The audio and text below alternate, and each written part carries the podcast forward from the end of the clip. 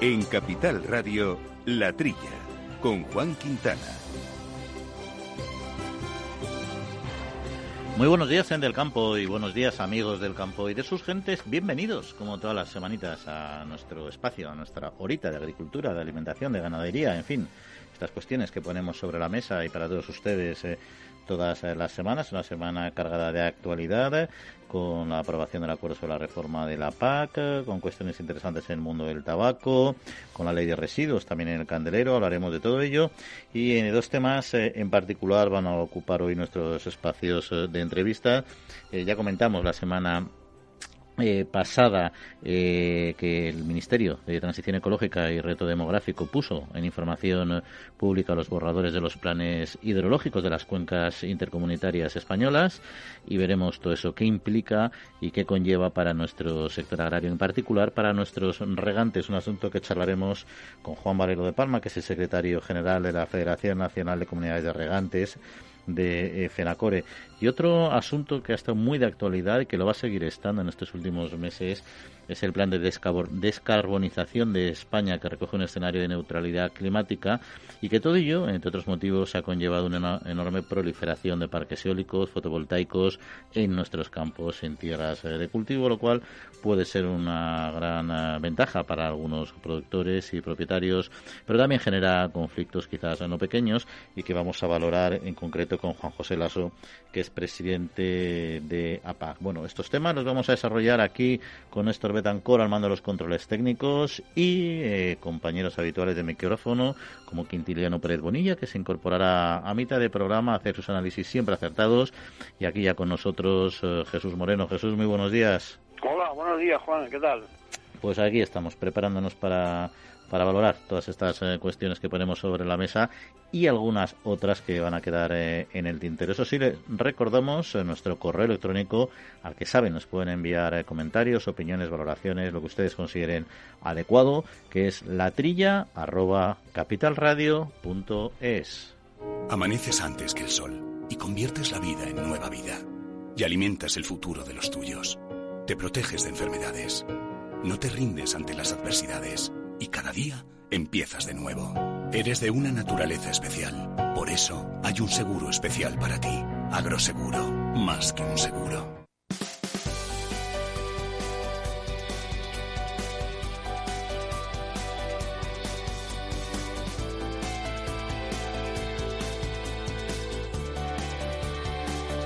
Bueno, Jesús, pues eh, preparado para ir al Tajo, ¿no? Y entrar a comentar aquí semillas apasionantes. Pues venga, sí, de acuerdo. Vamos a ver, siempre hay, cosas de, actualidad. Además, tú que eres eh, fumador, fumador de buenos puros, eh, conocedor de ello, vamos a empezar con el sector del tabaco. Y si te parece, porque ha habido un, uh, un encuentro, la sexta edición del Congreso frente al contrabando de tabaco que organizó de forma telemática Altadis y en el que se puso en valor, y así lo hizo, lo hizo el consejero Fernández Vara de Extremadura, el mucho trabajo desarrollado para intentar erradicarlo. Eh, yo creo que hay consenso entre todas las entidades de alguna manera u otra vinculadas en que es una lacra para el sector, para su imagen, quizá no tanto económicamente como se pudiera pensar, pero que evidentemente hay que poner coto. Sí, ha sido una reunión en la que ha, presidido el presidente de, la autonomía de, Extremadura, dice Fernández Vara, que que, que, se anima a luchar contra el contrabando del tabaco. Hombre, la postura es, es obvia, ¿no? Eh, estaría bueno que, el presidente de, Extremadura, donde, donde radica una de las zonas de mayor producción de, tabaco como es Extremadura no esté eh, a favor de la lucha contra el fraude. Lo que lo que lo que llama la, atención es que eh, eh, yo creía que iba la cosa por por el, clásico fraude del tabaco ya elaborado como como, como ocurre en, en, en, en, por Algeciras y por eh, allí en, o sea que no no es, se trata de, de, tabaco crudo es decir tabaco que, que luego está falto de, de elaborar con lo cual yo no me explico cómo no vamos cómo cómo, cómo no, no se controla esa esa posible fraude de, entrada como tú has dicho la parte eh, económicamente no es importante más bien es una cosa de desprestigio contra el tabaco pues si ya no tuviera el tabaco demasiados problemas que ha tenido estos años atrás, ¿no? Con, con algunos movimientos eh, contra contra contra el tabaco, por lo dañino de fumar y demás, lo han pasado han pasado muy bien, muy muy mal en Extremadura, eh, con, con, con, muchos muchos eh, bamboleos sobre sobre ha habido incluso países que, que, estaban en contra de las ayudas al tabaco, ¿no? Eso, eh, ese tiempo atrás parece que la cosa se ha, consolidado y no, y no corre peligro la desaparición de, del tabaco. Eh, ha felicitado el presidente a las fuerzas de, seguridad del Estado que sean, sobre todo el SEPRONA y, estos servicios que, que, están pendientes de, de, estos fraudes. Y, en fin, creo que la cosa, eh, la reunión ha sido para quedar todos de acuerdo, tanto eh, lo, de Altadis que eh, eh, como como como la, la compañía Cetalsa, que es la, compañía que, que, es la, que lleva la, cuestión del tabaco en Extremadura, están todos de acuerdo con con este con, con esta labor y con que continúe la cuestión de, de, controlar el fraude y piden también para el sector que, que, que, no se que, no se, se obture de con cargas con cargas administrativas eh, desproporcionadas. Es una cuestión que también se ha pedido en la reunión, ¿no? Bastante tienen ya los agricultores con cultivar eh, para que no les carguen de, cargas administrativas que les, que, les dificulte su obsequión para, para conseguir sus, sus, sus beneficios de la PAC que, que, que, corresponden al tabaco.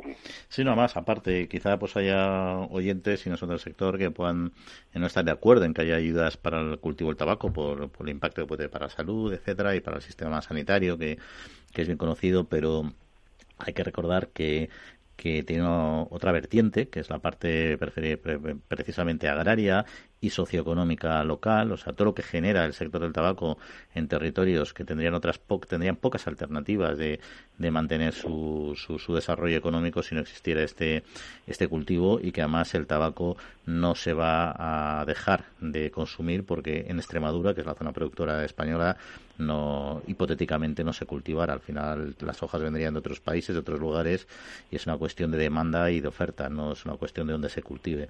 Con lo cual el no producir el tabaco o frenar la producción del tabaco quitando ayudas de la PAC sería un problema un problema importante y estratégicamente con poco con poco sentido, ¿no? No, y que puede ocurrir que, pudiera ocurrir, como siempre, como ha ocurrido en, en, otros sectores, pudiera ocurrir que, que se, se no, no, no va a ocurrir, desde luego, que, se dificulte el cultivo de, del tabaco en, Europa, España entre ellos, y, como la gente va a seguir fumando, que, que se, se, se, promuevan las importaciones de tabaco de, otros países terceros. ¿eh? Eso sería sería dramático para, para, para el sector nuestro. Pues vamos a hablar del Pacto Verde, si te parece, europeo, y en relación con ello, con la aplicación de la edición genómica eh, vegetal que consiste, como ya saben nuestros oyentes, o la mayoría de ellos, o muchos de ellos, en un conjunto de herramientas que permite pues trabajar sobre los genes que componen el ADN de una planta de forma muy selectiva y rápida y que provoca pues cambios muy concretos y a plazos muy cortos, no son las grandes ventajas, ¿no? La directora en concreto de la Asociación Nacional de Obtentores Vegetales de ANOVE, Elena Sáenz, pues eh, no ha dudado en recordar y en considerar herramientas de edición genómica, en concreto la CRISPR-Cas9, que yo creo que a la gente aficionada o conocedora del sector ya le suena como una de las mayores revoluciones que se han producido en la historia de la investigación biológica y biotecnológica con este sistema, por ejemplo, que se puede, pues se puede activar o silenciar un gen, se puede corregir una mutación, eliminar un trozo de gen y agilizar, pues, y agilizar pues el, siempre complejo proceso, si no fuera por estas tecnologías que siguen siendo complejas, pero mucho más rápidas, de conseguir variedades eh, mejoradas en apenas dos ciclos de planta, ¿no? Se pueden conseguir arroces eh, y cítricos resistentes a plagas, se pueden conseguir champiñones pues que no se oxiden, como no se lo pasa en la nevera, alimentos mucho más interesantes como tomates o arroz con mucho más contenidos o mejoras nutricionales, con más carotenoides, es decir, hay un abanico de posibilidades enorme que se tiene que desarrollar, pero para ello es importante que no se les eh, regule como transgénicos como se ha intentado y se, y se les considere lo que son, que son eh, tecnologías genéticas dentro de la propia planta, ¿no? Y esa es un poco la, de una de las batallas que tiene esta tecnología, que yo creo que va a ser indispensable, lo está haciendo ya, pero lo va a ser todavía más para nuestro futuro alimentario. Sí, es que, es que eh, eh, cuando se habla de genoma, parece que la gente eh, una cosa genómica, ¿no? La edición genómica, el genoma. Hay gente que, que no conoce bien el, asunto, con lo delicado, lo delicado lo sensible que es, ¿no? Y, conviene que es y que conviene definir qué, qué es qué se entiende por edición genómica. Es un conjunto de herramientas que permite trabajar sobre los genes que, que componen el ADN de forma selectiva y cambiando caracteres que no convienen en, corto plazo. Hay, que, hay que decir claramente que esto no tiene que ver, nada con los conflictivos eh, organismos OMG, organismos modificados genéticamente. La diferencia es, clara. En el primer caso, que es el que, eh, el, que estamos cuestionando, es, es que, que, que en el ADN se puede eliminar o eliminar o, o, romper a medias, hacerles uno de los genes del ADN, pero no, no interviene ningún gen extraño de otro vegetal. Esta es la gran diferencia que existe entre lo que estamos discutiendo y, y los OMG que son tan sensibles y que tantos enemigos está teniendo, ¿no? Y que, y que, y que, también es muy discutible, porque al final eh, los transgénicos hay, que recordar que son tecnologías eh, aprobadas y seguras según las autoridades de, seguridad alimentaria de muchos espacios económicos, como es el europeo, como es el norteamericano, en fin, el de Estados Unidos en concreto me refiero. Es decir, que también, o sea, que a veces por poner en valor estas tecnologías eh, genómicas modernas, parece que estamos criticando a los transgénicos y es de declarar que los transgénicos son seguros, al menos los que están en el mercado y por lo tanto no, no, deben ser puestos en cuestión. Y los que son puestos en cuestión pues no han sido aprobados. Sí, según comenta la, directora de, de, AOE, de la Asociación de, Productores de, Plantas, eh, os, dice que, que obtener una nueva variedad eh, en, España requiere unos 10 años de, investigación y desarrollo y con un costo de 1,5 millones de, euros, con lo cual eso, eso lleva un retraso en la consecución de nuevas eh, plantas que, que, es costoso y, caro y además con, con, mucho tiempo, ¿no? Eh, están todos de acuerdo en que es esta cuestión de los las nuevas técnicas genómicas, así se llama el ENG, por las siglas en inglés, de esta nueva técnica, que tienen que, regularse, bien, bien definidas y, ya una vez reguladas, que se pongan en marcha rápidamente para que los obtentores de plantas puedan conseguir nuevas, nuevas variedades. Y de, y de hecho se presentó esta semana precisamente la comisaria europea de Salud y Seguridad Alimentaria, Estela Kiriakides, presentó un estudio que habíamos hablado ya aquí, lo hizo ante el Consejo de Ministros de Agricultura y Pesca, eh, en que tras conclusiones reconoce el potencial de estas tecnologías y su viabilidad eh, en cuanto a seguridad y, por supuesto, económica, ¿no? Y, también, sobre todo, destacó algo importante, y es que las técnicas eh, de edición genómica eh, reconoció que su actual marco regulatorio, eh, que data de 2018 y que está amparado por la normativa de transgénicos, ha cumplido ya 20 años y, desde luego, no es el, no es el, no es el adecuado, ¿no? O sea que es necesaria una, una, una revisión. En fin, nos vamos hasta Marruecos, eh, si te parece, porque seguimos con la denuncia de entrada masiva de, tomates, no solo de Marruecos, sino también eh, de Turquía, y esto es algo que se ha puesto sobre la mesa también en el Consejo de Agricultura de Luxemburgo, tal como se hace dos veces al año, y la Comisión ha pasado revista a situaciones en los distintos mercados, y este fue uno de ellos. El ministro de Agricultura, Pesca y Alimentación, Luis Planas, estuvo ahí y, y destacó precisamente que le preocupa la situación de este mercado tan estratégico para nuestra cuenca mediterránea por las importaciones de productos de terceros y cómo afecta en particular a nuestros precios y también ya a la superficie cultivada.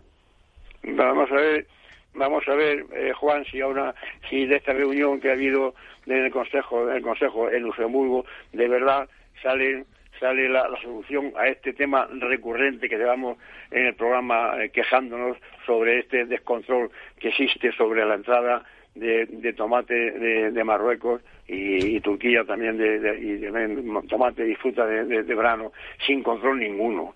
Eh, se, se han acordado que ya es un paso adelante, han acordado revisar los acuerdos de importación, a ver cómo están, qué toneladas se, se permite que entren sin aranceles o con pocos aranceles y, que no ocurra lo que ahora, que se, que se pasan y duplican las, toneladas permitidas con, el consiguiente, con el consiguiente trastorno para nuestros productores. De hecho, está disminuyendo en España las hectáreas dedicadas al tomate por, esta, eh, eh, esta cuestión de, que entran en la Unión Europea tomates de, estos países con un costo de producción mucho más barato, con menos exigencias de todo tipo y claro, esto no, no, en la misma reunión que estamos comentando eh, se ha hecho un, un, repaso a otros sectores y, en, los cuales España eh, eh, ha sufrido un, incremento de los precios de las materias primas para los piensos entre el 25 y el 60%, que ya es decir, ¿eh? de la soja, el maíz, el trigo y la cebada, ¿no? Aunque los mercados de, la carne se, han mantenido con, cierto con, cierto precio, esto no deja de ser una disminución de los ingresos de, los ganaderos. ¿no? Este ha sido lo, que han concluido en, esta reunión que estamos que estamos comentando. También han hecho una, una alusión al aceite de oliva en el que estiman que 1,4 millones de toneladas va a ser la, estiman que sea la producción de la Unión eh, Europea, ¿eh? algo menor de, lo que se, pensaba por, por, las extremas temperaturas que hemos tenido, sobre todo de, calor. Aunque aunque si de aquí a, al invierno o al otoño pues se arregla un poco el clima y llueve, el, asunto en España puede arreglarse, vamos, en España y creo que, en Europa. Y por último también han hecho alusión al vino, ¿eh? eh que eh, muestra algunas señales de recuperación.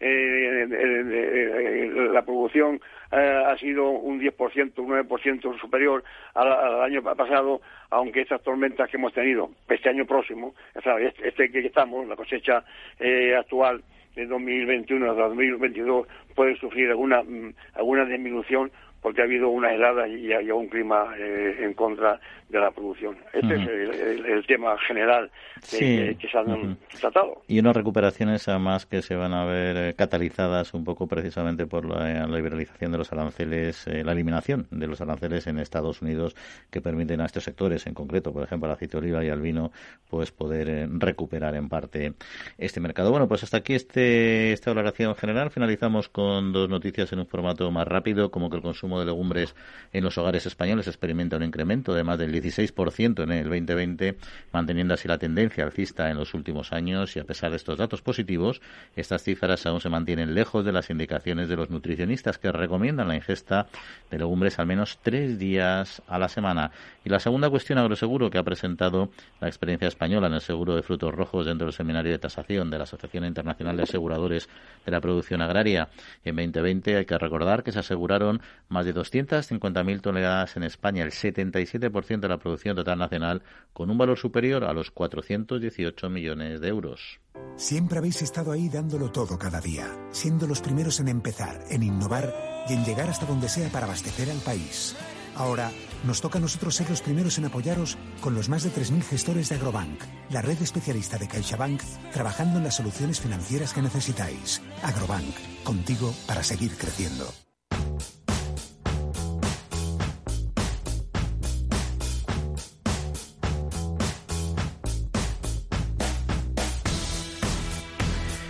Pues eh, como ya hemos comentado, el Ministerio de Transición Ecológica y Reto Demográfico, el MITECO, puso en información pública, y así lo recoge este martes el boletín oficial, los borradores de los planes hidrológicos de las cuencas eh, intercomunitarias españolas que estarán abiertos a alegaciones y comentarios durante los próximos eh, tres meses. En ellos figura el conjunto de planes y medidas que se deberán implantar para cumplir con la directiva, la directiva marco del agua de la Unión Europea en los próximos seis años en las distintas demarcaciones. Y para hablar de ello y de cómo esto puede impactar en nuestro sector agrícola y en nuestros regantes, nos acompaña Juan Valero de Palma, que es secretario general de la Federación Nacional de Comunidades de Regantes de FENACORE. Eh, Juan, eh, muy buenos días. Hola, buenos días. ¿Qué tal? Encantado de estar con vosotros. Pues, eh, en, primer lugar, eh, ¿cómo afecta a los regantes eh, la nueva planificación hidrológica propuesta? ¿Cómo puede afectar?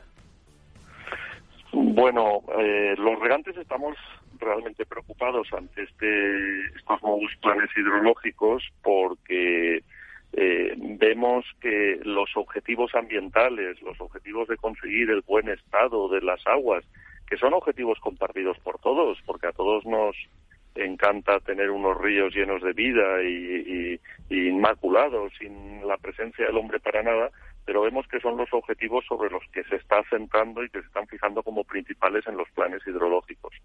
Y entendemos que, que tienen que armonizarse todos los objetivos ambientales, pues también con los objetivos de atender y satisfacer las demandas eh, para abastecimiento, para regadíos, que generan riqueza y puestos de trabajo. Es verdad que en cada plan hidrológico, incluso dentro de cada plan hidrológico, cada sistema de explotación tiene soluciones distintas, pero con carácter general vemos que el Ministerio de Transición Ecológica pues va a dar un, va a plantear unos eh, planes hidrológicos excesivamente ecológicos. Bueno, yo creo que eso es algo que está pasando con este ministerio en muchos en muchos ámbitos. Eh, la verdad es que es poco productivista, no es un gran defensor de la producción agraria al uso y ahí yo creo que con la Iglesia hemos topado, ¿no? Pero en fin, la comunidad, la Federación, FENACORE ha pedido al ministerio eh, que no abandone las inversiones en modernización de regadíos ni las ni las traslade en su totalidad al Ministerio de Agricultura. Esta última petición, eh, ¿a qué es debido y en qué sentido es bueno o malo trasladarlo al Ministerio de Agricultura? Bueno, es que eh, realmente hemos vivido en España los últimos 25 años un proceso de modernización de los regadíos impresionante. Es decir, en España somos, pues quitando Israel, que tiene una superficie muy bajita, el país del mundo con más regadíos modernizados. La imagen que tiene la gente a lo mejor de unos regadíos regando por gravedad, bueno, eso es absolutamente la excepción, eso es el 20%. Más del 80% de los regadíos en España están eh, a goteo, más de un 55% y más de un 25% ya en riegos por aspersión.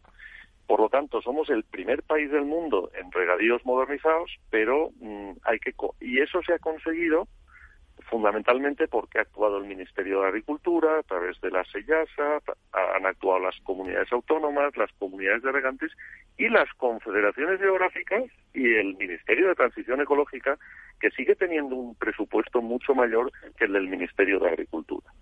Por ejemplo, ahora para el Plan de Recuperación y Resiliencia Europeo se le dan 13.000 millones al Ministerio de Transición Ecológica y prácticamente poco más de mil al Ministerio de Agricultura.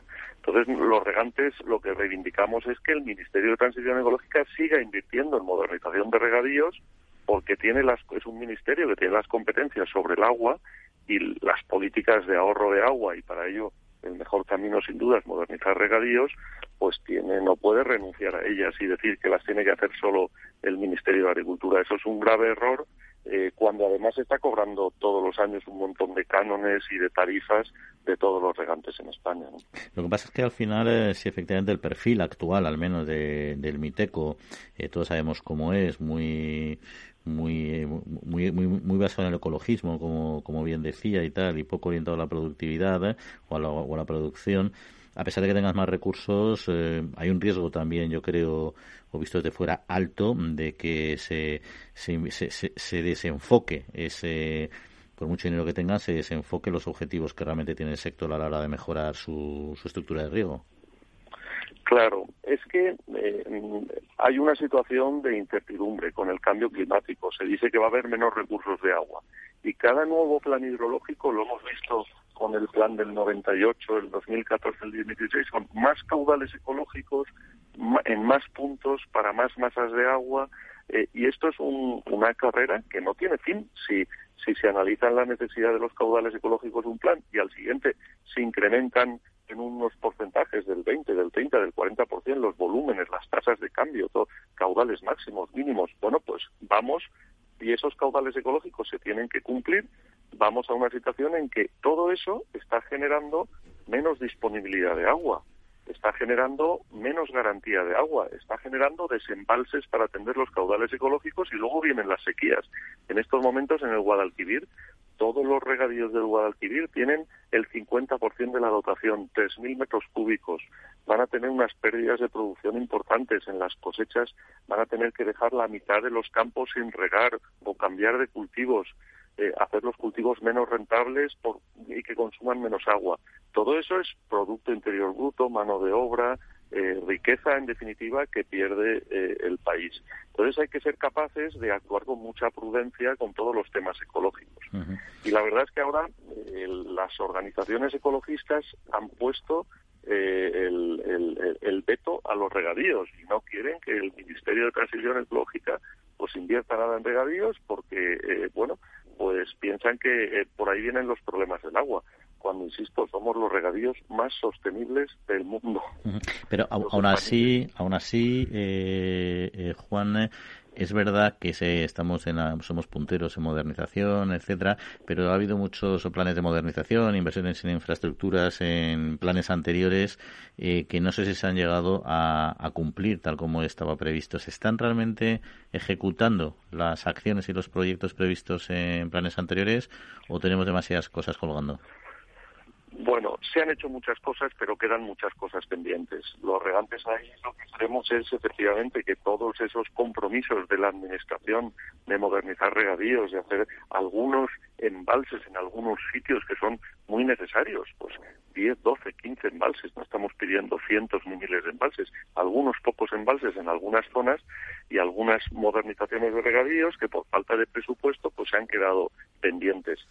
Se han hecho muchas cosas, es verdad, pero mm, eh, hay muchísimos incumplimientos de muchísimos mm, compromisos adquiridos por la Administración en los planes hidrológicos, no ya del 2014-2016, sino desde el año 98. Hay compromisos que llevan más de 20 años sin cumplirse. Y por lo menos lo que queremos es que eh, esos compromisos que se han reiterado en tres planes hidrológicos se metan también en estos planes de este cuarto ciclo y se cumplan, porque eh, es la manera que tenemos los regantes de recuperar un poco la confianza en la administración. Y además de este, estas remanentes de ejecución de los planes, hay otra cuestión, en mi opinión, que, que complica mucho la gestión del agua y es la regionalización, precisamente de las competencias. ¿no?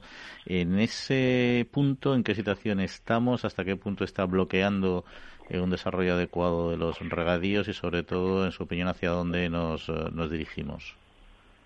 Pues justo ahora lo que está en información pública son los borradores de los, como decía muy bien, de los planes hidrológicos que abarcan ríos de varias comunidades autónomas. Entonces ahí claramente es el Estado, porque el agua es dominio público hidráulico estatal, el que tiene las competencias sobre el recurso, sobre la planificación y demasiadas veces se hace un discurso muy localista, muy eh, eh, mm, de una visión a muy corto plazo y, y, las comunidades autónomas la verdad es que tienen las competencias sobre las demandas de agua, sobre los regadíos, la agricultura, la ordenación del territorio, sobre el medio ambiente, es decir, tienen las competencias sobre cómo se gasta el agua y cómo y sobre los recursos sobre el agua los tiene el Estado. Pero muchas veces eh, las comunidades autónomas se comen al Estado y, el Estado no puede hacer una planificación hidrológica eh, con la libertad de defender los intereses generales en las cuencas, sino que se ve sometido a muchas presiones por las comunidades autónomas y hace falta que las confederaciones geográficas y que el Ministerio eh, velen por los intereses generales, porque si no mm, es, es imposible repartir el agua de España si se escucha exclusivamente a las comunidades autónomas. Hay que tener ese criterio de interés general superior. Y mencionábamos eh, un poco precisamente los problemas eh, eh, regionales y también el, el, ecologismo, sobre todo un poco radical, que está apoyando mucho más la, la conservación y que se reduzcan los riesgos frente a la producción. Pero esta posición que de alguna manera asume el MITECO está alineado con las directrices de la nueva PAC sobre este mismo asunto. Bueno, yo creo que la nueva PAC nos va a traer un montón de condiciones ambientales para, mm, en, general, para actuar eh, en, los regadíos, por supuesto. Es verdad que esta mentalidad, digamos, excesivamente ecologista no está solo en el Ministerio de Transición Ecológica, que desde luego lo está, sino también está en la Unión Europea y en la Comisión Europea. Pero al final, todos estamos a favor del medio ambiente. Yo creo que las nuevas generaciones, pero también las eh, hemos asumido, se ha creado una conciencia ambiental en, el ciudadano medio español que acepta perfectamente que hay que respetar el medio ambiente. Pero todo se tiene que hacer con ponderación, con prudencia, con eh, balanceando y analizando bien las cosas. Entonces, mm. hay que ver eh, si esos objetivos medioambientales se pueden alcanzar o son inalcanzables porque genera unas pérdidas económicas y unas pérdidas de producción o deja cientos de, de, usuarios o de regantes sin, sin poder regar, bueno, pues hay que ver qué se puede alcanzar y qué no y actuar con una armonizando todos los intereses. No puede ser que el coste de todas las medidas ambientales eh, se repercuta siempre sobre los usuarios de regadío y sobre los usuarios agrarios, que es lo que está ocurriendo en España. Juan Valero de Palma, secretario general de FENACORE. Pues muchas gracias por atender nuestra llamada y esta otra ocasión. Un saludo, que pase buena semana. Muchas gracias por ocuparos de los regadíos del agua. Gracias. Bueno, Jesús, eh, estás ahí todavía con nosotros, ¿no? Sí, estoy escuchando a, a este representante de, de, de. Es que es curioso, vamos a ver, eh, el mundo feliz del ecologismo, ¿no? Eh, eh, el Ministerio de, Agricultura mm, debía de ir de la mano y no en contra, vamos, que, que no va en contra, quien va en contra es el MITECO, ¿no? Que, que, tiene más presupuesto que, que la agricultura para efectos de, del agua. Un, un, mundo feliz ecológico, oiga, hay que decir a la gente, oiga, ¿y qué comemos? ¿Qué comemos en un, en, un mundo muy, ecológico y muy verde? Pero vamos a, poder comer a este precio que ahora, vamos a, poder tener acceso a, los productos que, que, se, que, se producen en toda la costa mediterránea, frutas, hortalizas, los cítricos en, en, Valencia, en Murcia y en, en, Almería. Eh, deben de ir de la mano, no, no, no un pulso a ver quién a, ver quién, lleva más razón, que es lo que, es lo que ocurre en algunos ministerios. ¿eh? Mm. Pues nada, veremos qué es lo que pasa, pero al final, efectivamente, nos gustaría estar con agricultura, pero agricultura con muchos recursos, que sería lo fácil, pero estamos con los recursos de Miteco, que son los que nos generan el problema. Es una ecuación complicada para, para el sector y convencer al Miteco, sobre todo con el gobierno actual y con quien está liderando este ministerio, lo veo lo veo complicado. Habrá que esperar mejores vientos para este para este barco. Bueno, Jesús, pues muchas gracias, como todas las semanitas, por acompañarnos. Bueno, igualmente, gracias Juan. Vale, un saludo. La Trilla, con Juan Quintana. El Foro Interalimentario trabaja por conseguir los mejores productos con la máxima calidad a los mejores precios, velando por garantizar la seguridad de la cadena alimentaria sostenible desde su origen hasta que los productos llegan al consumidor. Para ello cuenta con el compromiso de las empresas que lo integran, que apuestan por la seguridad, la calidad, la investigación, la innovación y la justa retribución de todos los agentes de la cadena.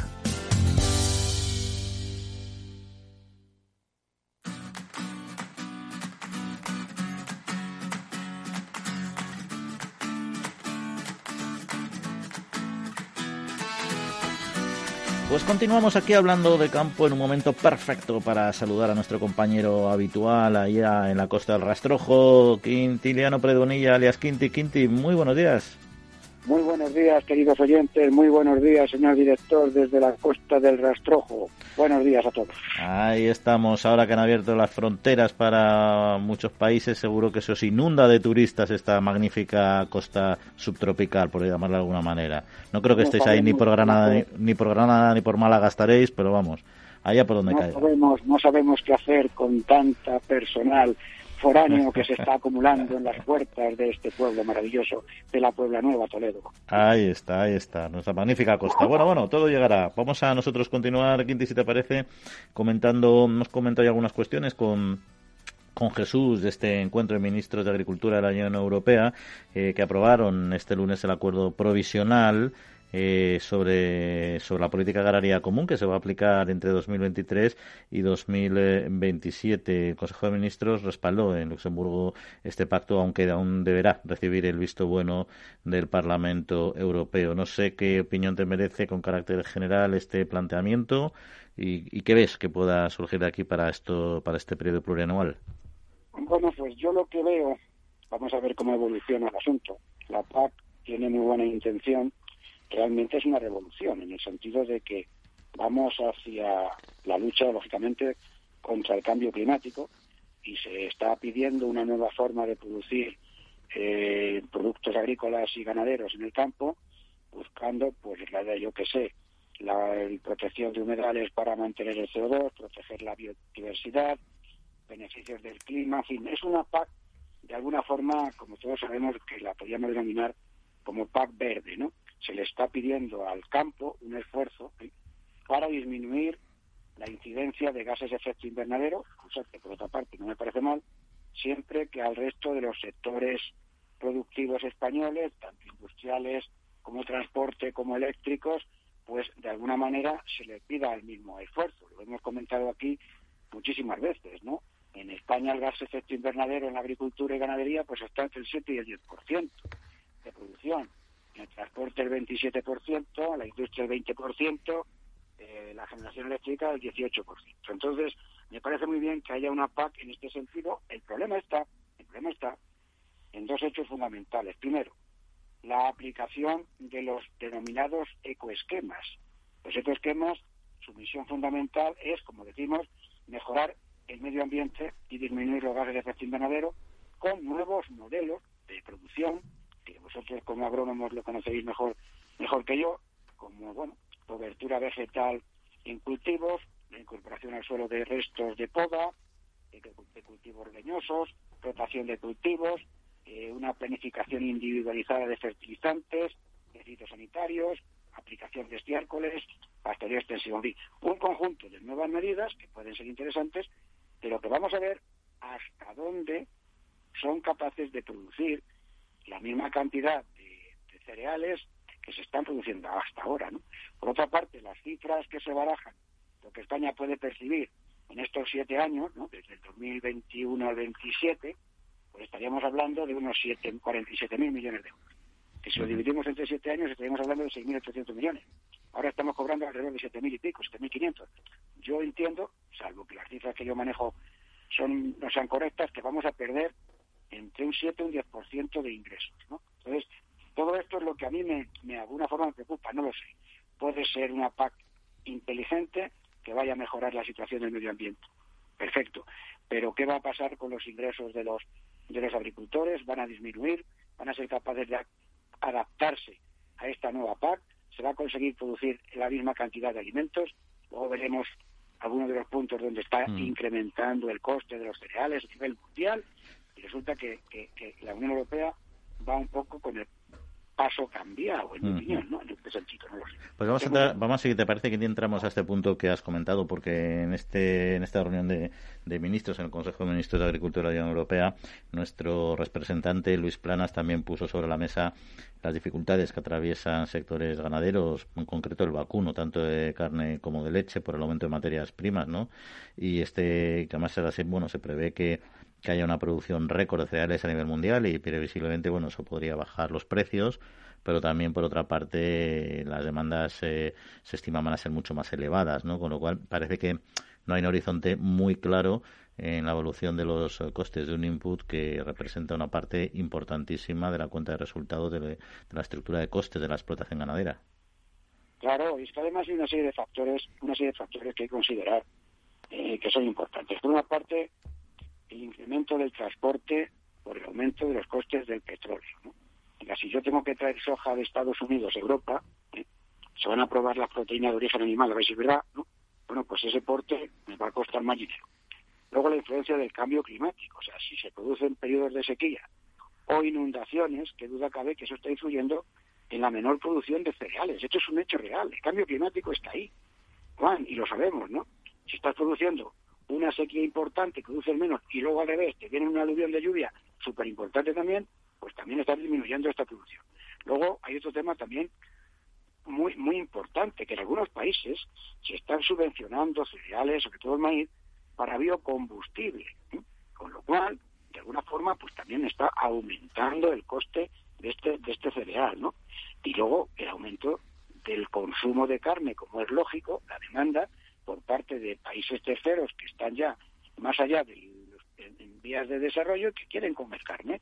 Y este aumento de comer carne, pues indudablemente necesita mayor alimento para los animales. Y todos sabemos que en 30 años, del año 2021 a 2030, sea, el 2050, en 30 años, pues habrá que pasar de 7.000 millones de personas a 10.000 millones, Juan.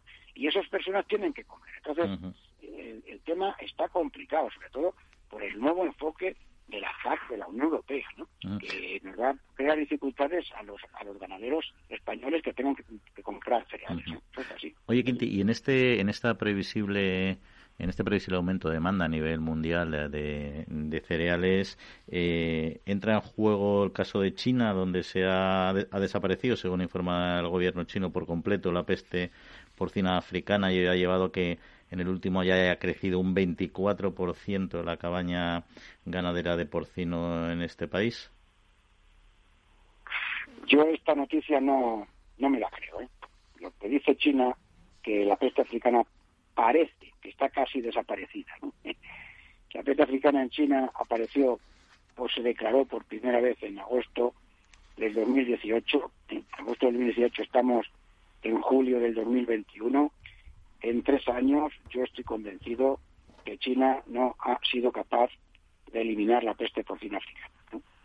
Están poniendo en, marcha nuevos planes de actuación muy parecidos a los que España hizo, sobre todo con el tema de la, de la regionalización, para crear zonas libres de peste africana, zonas en las que no vengan animales procedentes de zonas afectadas, pero lo que a mí me comentan es que es difícil pensar que se están declarando todos los focos de enfermedad cuando realmente no se está pagando a precio de mercado. Me parece que en tres años es muy, muy, muy complicado que China haya acabado con la enfermedad. Yo creo que es un globo sonda, un globo sonda para bajar los precios. De hecho, durante las últimas semanas se han bajado bastante los precios de exportación de, España a China y yo creo que es una noticia que no que no que no se corresponde con la realidad porque no les ha dado tiempo. La cabaña que tiene China, la infraestructura de China, la situación de las explotaciones de China, que tienen unas explotaciones con una infraestructura fenomenal, pero también hay mucho animal en, granjas, que llamamos de corrales familiares, etcétera. Juan, yo no creo que en este momento China haya sido capaz de acabar con la peste africana en tres años solamente, ¿no? No, no, me, no, me, no me parece creíble la, noticia. Yo lo veo difícilmente creíble, pero sobre todo basado en la experiencia que, que tú en concreto has tenido y nuestro ex compañero de programa, Miguel Ángel Lluvero, tuvisteis en la erradicación de la peste porcina africana en España, que estuvisteis ahí en la, en la planificación, en la vanguardia de la solución del problema y sabéis eh, por propia experiencia lo complejo que es que es erradicar esto y sobre todo en un país tan descontrolado de alguna manera como China, que está muy controlado políticamente hablando, pero con unas extensiones en la población tan atomizada, ¿no? Que es eh, prácticamente imposible generar un control de los animales ahí, ¿no? Claro, y sobre todo que la filosofía, ¿no? Porque lo que lo que hay que hacer, que hemos comentado varias veces para acabar con la africana, es ir por delante de la enfermedad y a buscar la enfermedad. Y que no, es que ha desaparecido, pero la has buscado de verdad. Tú has hecho un control serológico de todos los animales de todas las zonas que tienes en China Realmente, cuando tú dices que esta zona no tiene peste, es porque has chequeado serológicamente a las cerdas, a las granjas, y realmente eso está así, o es que no aparecen focos. Ojo, no aparecen focos porque a lo mejor no se están declarando los focos, ¿no? Pero lo primero intentar ir por delante de la enfermedad, ¿eh?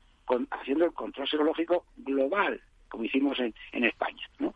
Y luego, indudablemente, pues la identificación de todos los animales, el registro de todas las explotaciones, fíjate esto en China, el control del movimiento con la documentación sanitaria de traslado, con vehículos autorizados, con vehículos registrados, ¿eh? con la desinfección de los de, de, los, de, los, de estos vehículos, en fin, lo veo, lo veo, la colaboración del sector que quiera apoyar realmente el tema, lo veo muy complejo, ¿eh?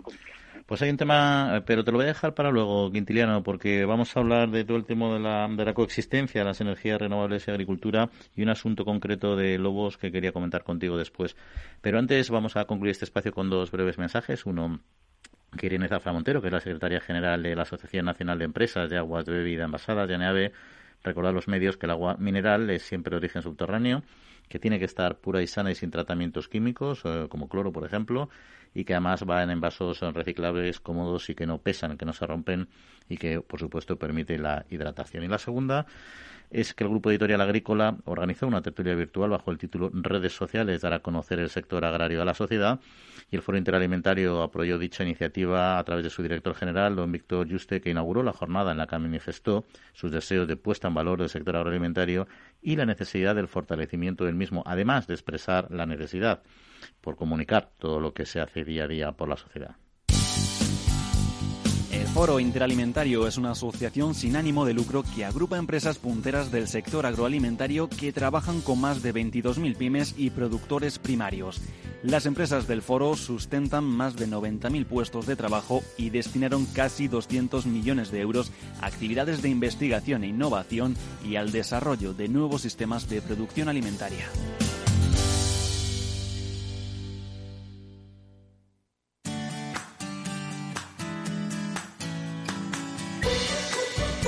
La Trilla, con Juan Quintana, Capital Radio.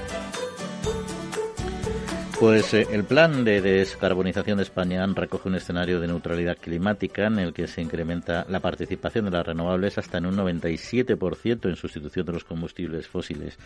Y en relación con este tema, quien eh, nos ha fijado, yendo por nuestros campos, por nuestras carreteras, la enorme proliferación de parques eólicos y fotovoltaicos en estos espacios, en tierras que antes eran de cultivo y ahora cultivan pues energías alternativas.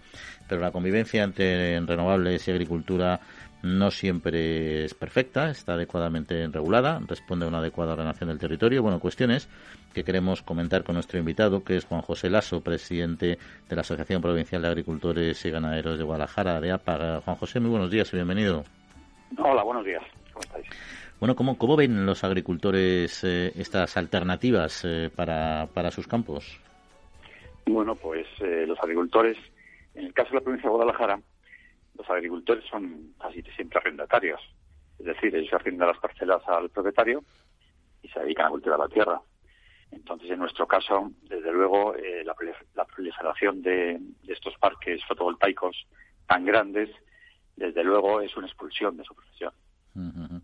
¿Y eso, ¿Y eso en Guadalajara pasa así? No sé si en otros eh, territorios eh, conoce si es similar, porque al final entiendo que es el al propietario, digamos que le, renta más eh, el parque fotovoltaico, por poner un ejemplo, que la renta que le aporta el agricultor, ¿no?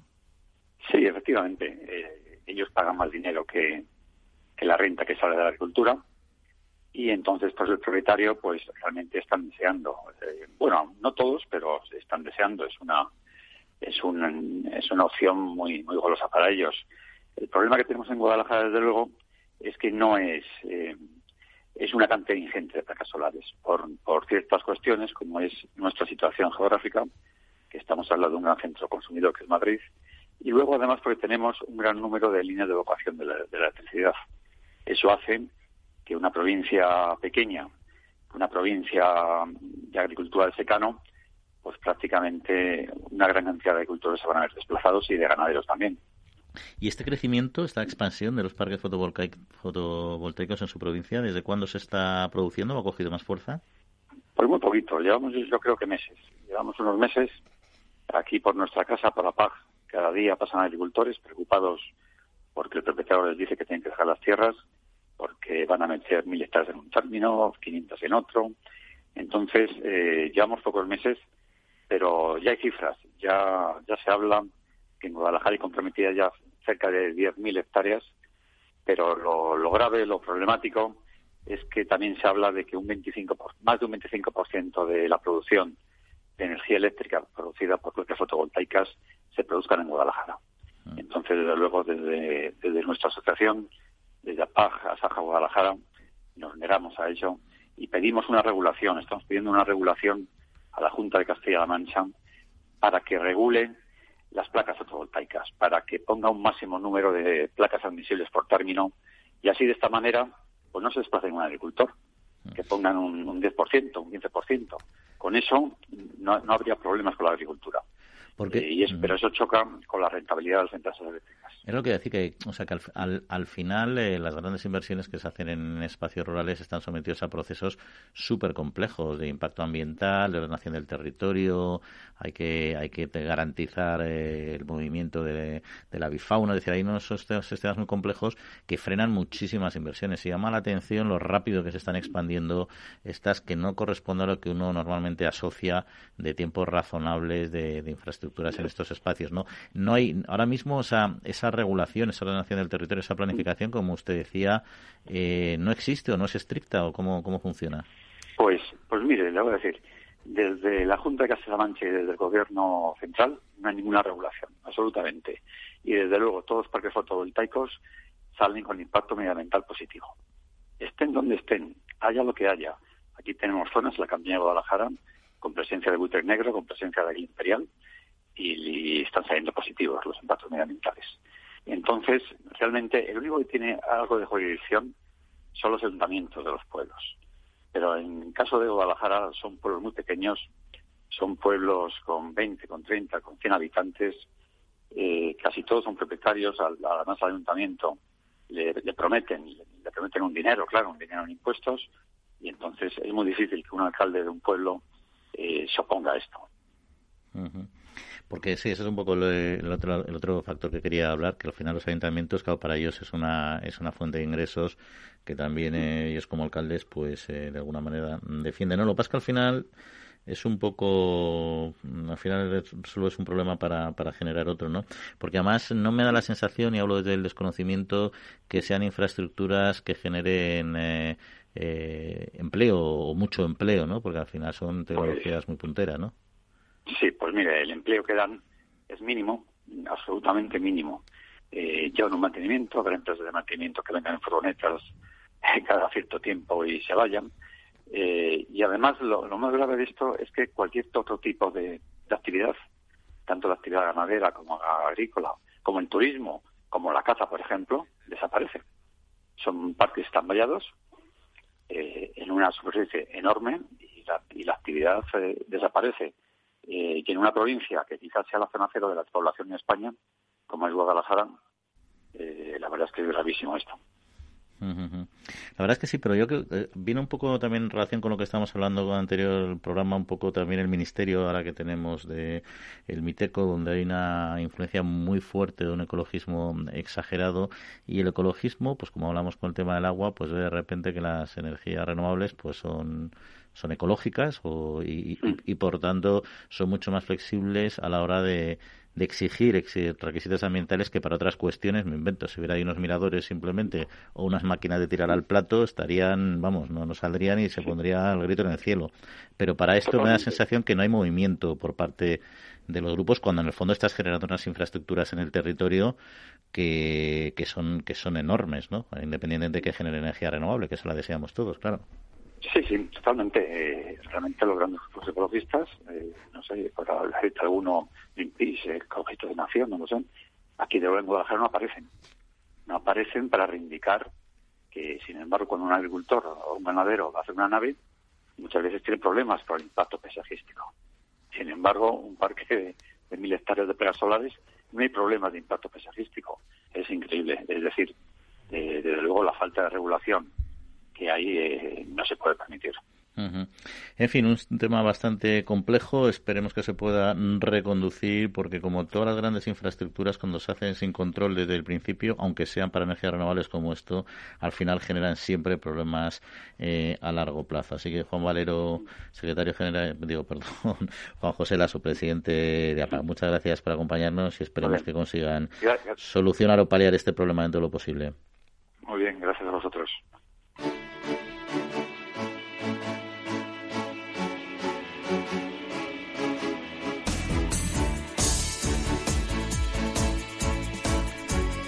Bueno, Quinti, pues problema gordo, porque los parques todos queremos energías renovables, pero es verdad que se están desarrollando con escasísimo control, con poquísima presión por parte de los grupos ecologistas para exigir lo mismo que exigen en otras inversiones y esto a largo plazo va a ser vestir un santo para desvestir otro, como sigamos por este camino. Bueno, mm, hay que poner las cosas en, su justa medida, ¿no? O sea, realmente hay que ponerse en el pellejo o como dicen los elegantes y los finos en los zapatos del agricultor, ¿no? Entonces tú imagínate un señor que tiene 40 hectáreas, ¿no? Y que está sacando a lo mejor al año en agricultura, pues yo qué sé, pues yo qué sé, por hectárea 200 euros, 500 euros, no lo sé, con 40 hectáreas por 1.500 kilos de cebada, que son 60.000 kilos, pues yo qué sé, pues ponle que vaya a, venderlo a 30 pesetas, son 1.800.000 dividido en 366, 386, pues son 1.000, 10.000 euros en las 40 hectáreas. ¿no? Pero claro, si resulta que llega un señor y le pone unas placas solares y le, y le garantiza durante 30 años 1.000 euros por hectárea, pues hombre, mm, pues no lo sé pero yo eso, pero yo eso estoy 100% de acuerdo en, en, la perspectiva del agricultor, del propietario, porque efectivamente el que arrienda las tierras pues es perjudicado porque él da menor renta al propietario y el propietario busca su rentabilidad. Y eso me parece perfectamente lícito y me parecería perfectamente lícito que haya muchas placas solares, igual que los generadores en el campo y generemos energías limpias.